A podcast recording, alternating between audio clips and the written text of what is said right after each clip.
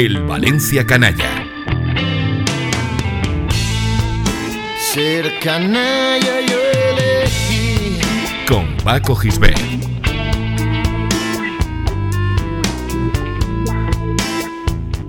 Well, there's nothing wrong with a woman having two men. Every woman should have at least two men. If you don't, there's something wrong. I mean, guys do it all the time. Guys have a woman on this side of town, the other side of town. They have a woman in another city.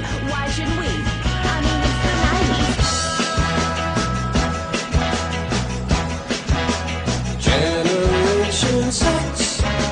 Respects the rights of girls who wanna take their clothes Permitidme, amigos oyentes, que para comenzar la segunda temporada del Valencia Canalla cuente una historia personal. Sucede en la primera mitad de los 80, cuando el Valencia que Ramos Costa había vendido como mejor había ido a peor, y el fantasma del descenso comenzaba a acechar al club de Mestalla. Los Feldman, Bonov y Solsona habían sido relevados por Serrat, Aliaga e Iglesias. Y Kempes había vuelto de Argentina por impago de River Plate, devaluado y con pocas ganas de seguir siendo el matador. La plantilla del Valencia era una extraña mezcla de veteranos ilustres y jóvenes que empujan con ganas de hacerse un hueco en primera división, sin saber que su gloria llegaría en segunda. Y en aquellos tiempos yo era un veinteañero cargado de testosterona que estudiaba en la Universidad de Valencia y que tenía una novia que iba a la misma facultad que yo, y por razones de la especialidad que ambos cursábamos, coincidía conmigo en algunas clases. Yo vivía con mis padres, pero ella, que era de un pueblo de la Vall Albaida, compartía piso con otras dos estudiantes de nuestra misma edad. El piso de estudiantes donde vivía mi novia estaba situado en la calle Ramón Gordillo, justo en el meollo de una zona de marcha que estaba muy de moda en aquella época. En dicha calle y en las colindantes se agolpaba una docena de bares musicales y como epicentro de la movida la discoteca Buddy, una sala que rendía un dudoso homenaje a Woody Allen incluso en su imagen gráfica. Las dos OEs de Buddy semejaban las famosas gafas del cineasta neoyorquino. Los fines de semana, la zona de marcha era un hervidero de gente que bebía y ligaba en los bares hasta la hora de quemar la noche en Buddy, el templo discotequero del momento con permiso de la macrodiscoteca Distrito 10.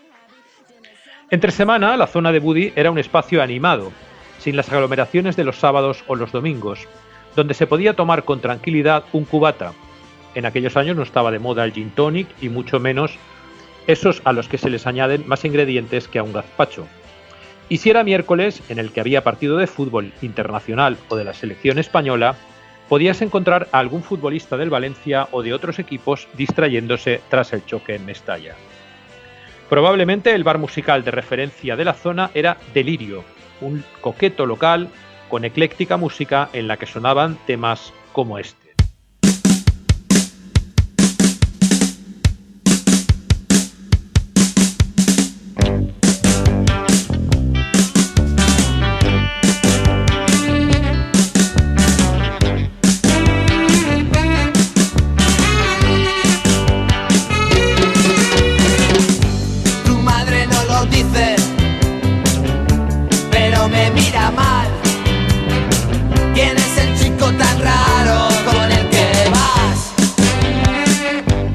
En Delirio trabajaban como camareros algunos de los jugadores de los equipos de fútbol sala de la ciudad, ya que dicho deporte, incipiente en España en aquellos tiempos, no daba para pagar fichas profesionales a sus practicantes de élite.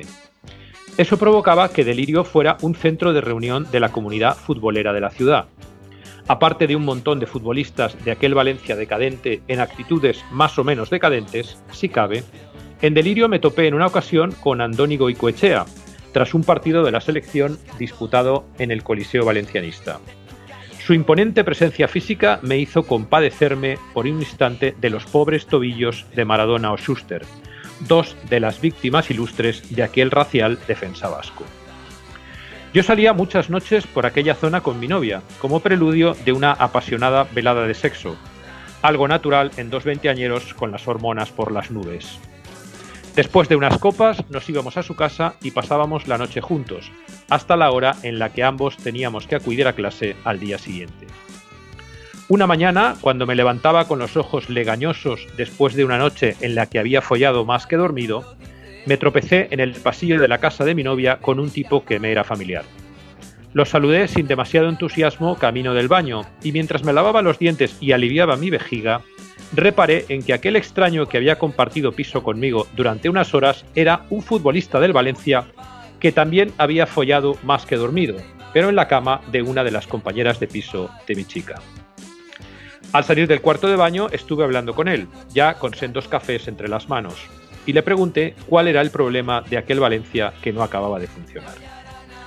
Él, sorbiendo su café y poniendo cara de sueño y de hastío, me confesó que aquel equipo tenía muy poco futuro, tanto por su configuración como por la implicación de sus jugadores en el proyecto. Aquella mañana de resaca pospolvo me di cuenta de que el destino del Valencia era acabar bajando a Segunda División. Pero lo más curioso de toda esta historia es que mi indiscreto interlocutor en aquella mañana no fue el único futbolista del Valencia con el que coincidí en la casa, Semanas después me crucé con un defensa con el que no pude más que intercambiar un saludo cómplice y un tiempo más tarde con un centrocampista que más que repartir juego repartía bostezos después de una noche de delirio sexual. Se podría decir que el descenso del Valencia a Segunda División comenzó a gestarse entre las sábanas de aquel piso de estudiantes de la calle Ramón Gordillo.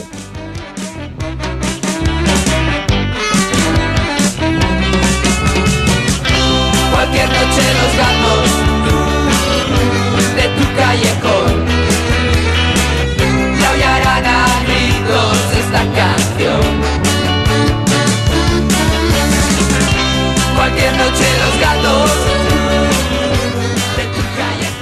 Escucha todos los programas en plazaradio.es y en valenciaplaza.com. Suscríbete a nuestros canales en Apple Podcast, Spotify, Evox y Google Podcast. Descarga la skill para Alexa de Plaza Radio o envía un WhatsApp al 605 66 36 70 para recibir cada nuevo episodio. También puedes seguirnos en Facebook, Twitter e Instagram.